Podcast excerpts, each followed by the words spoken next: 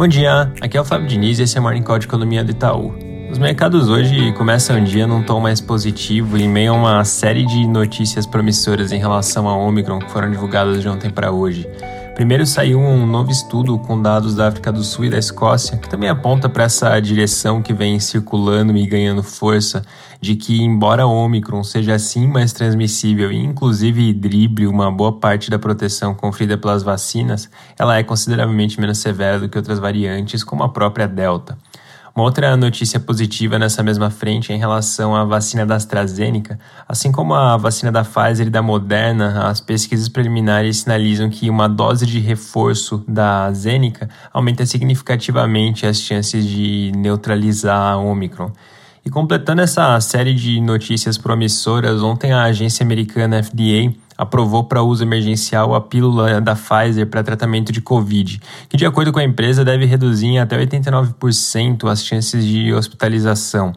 A pílula já vai começar a ser distribuída nos próximos dias, mas entregas em larga escala ainda devem demorar alguns meses. Ainda assim, uma notícia bastante positiva.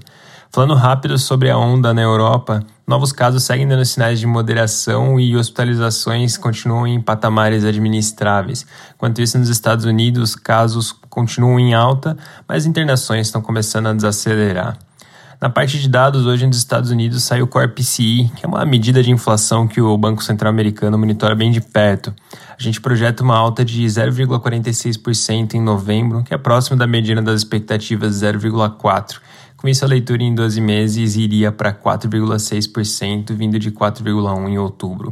No Brasil, como o fim das atividades legislativas, o noticiário começa a ficar bem vazio. Uma única menção rápida nesse lado é que alguns jornais reportam que depois da inclusão do aumento dos salários para policiais federais no orçamento do ano que vem, conforme a gente mencionou nos últimos dias, outras áreas do funcionalismo público começaram a se mobilizar para pressionar o governo para receber aumento também.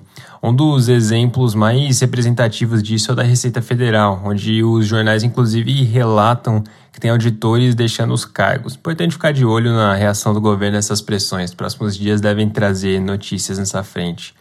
Na parte de dados, a FGV acabou de divulgar a confiança da construção, que veio com alta de 1,4 em dezembro, levando o índice para 96,7, que é o maior patamar desde janeiro de 2014. Tanto a parte de situação atual quanto a de expectativas vieram com variações positivas no mês, com a de expectativas mostrando uma alta mais expressiva. Além disso, agora às 9 saiu o IPCA 15 de dezembro, que a gente espera em 0,82%, praticamente em linha com o consenso que é de 0,81%. Com esse resultado, o acumulado em 12 meses iria para 10,5%, que é um leve recuo em relação aos 10,7% do mês passado. Para finalizar, como o final do ano é bem devagar em termos de notícia, a gente vai fazer uma pausa no podcast até o dia 3 de janeiro. Muito obrigado a todos que nos acompanharam ao longo desse ano. Feliz Natal e um bom 2022.